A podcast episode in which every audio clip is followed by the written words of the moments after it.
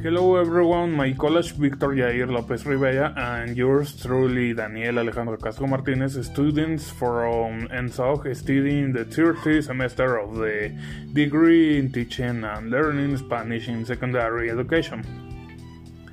We will talk to you about teaching English based off our life experience with our father uh, and let's go start.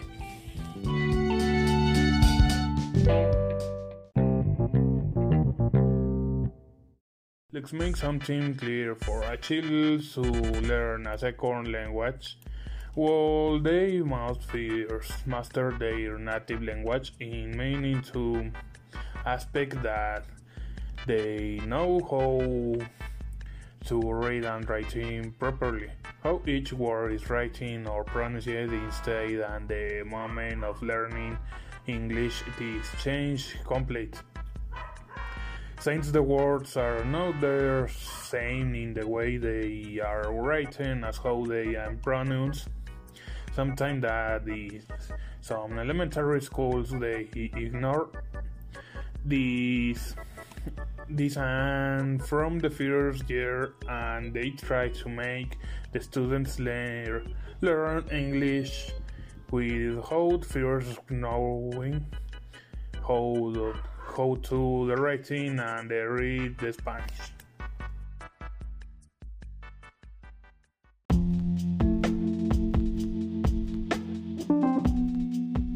Schedules in the schools and change in it.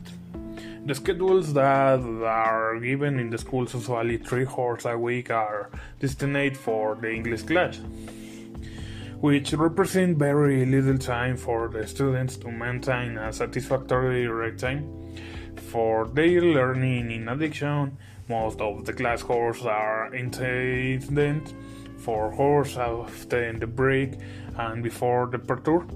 As consequence, the students pay less attention because they are already somewhat tired from the classes they had before or or they are simply very restless.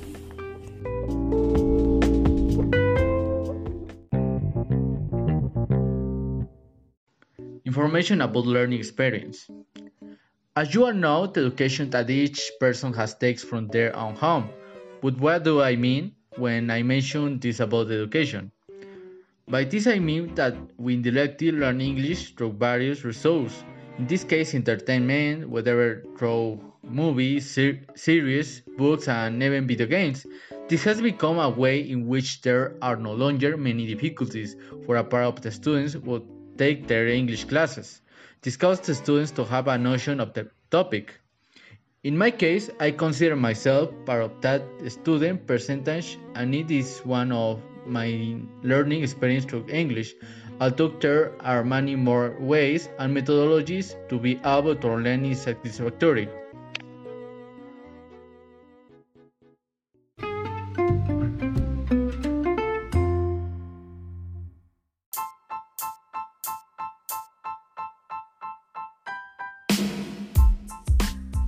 In this stance, we already got an idea about some of the problems that can influence the teaching of English in an educational context. Personally, I think that it's not necessary to only focus on our experience in teaching English, but also on what harms learning uh, itself.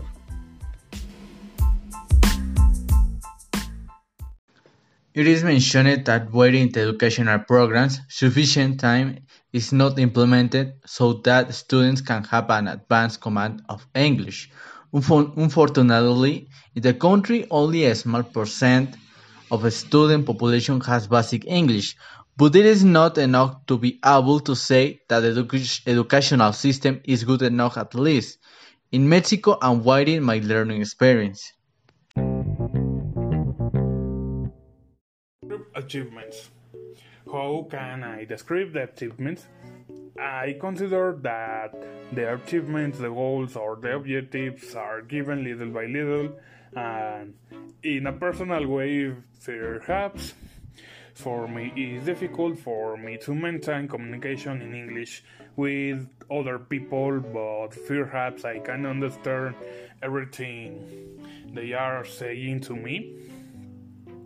That for me could be considered an uh, achievement being able to know what they are saying to me. On the other hand, perhaps for another person that will be something basic and they want something more, perhaps an achievement for them will be to be able to speak and understand the language and for another it will be to write it are examples of the many achievements that that can be achieved in the English class.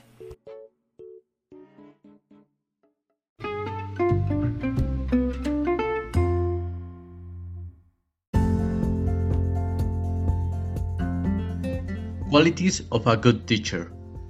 As this leaves use with an important contribution, we being students of education must take into account some of the main contributions and problems that are carried out in the teaching of English. Many have the idea that being a teacher is only presenting a topic when a reality. They must have various aptitudes and qualities to be able to implement learning to the other individuals. Some of the most important qualities to follow are the following its responsibility, cooperation, innovation, flexibility, and sharing.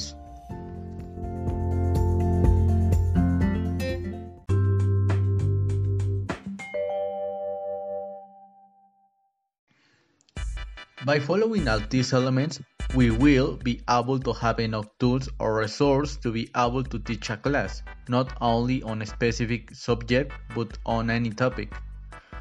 With this, we conclude our podcast based on the learning experience that my partner Daniel and I, Victor, shared with you. We appreciate the time spent in this session and we hope that some of the contributions that we include in, in today's program will be of use to you. See you soon.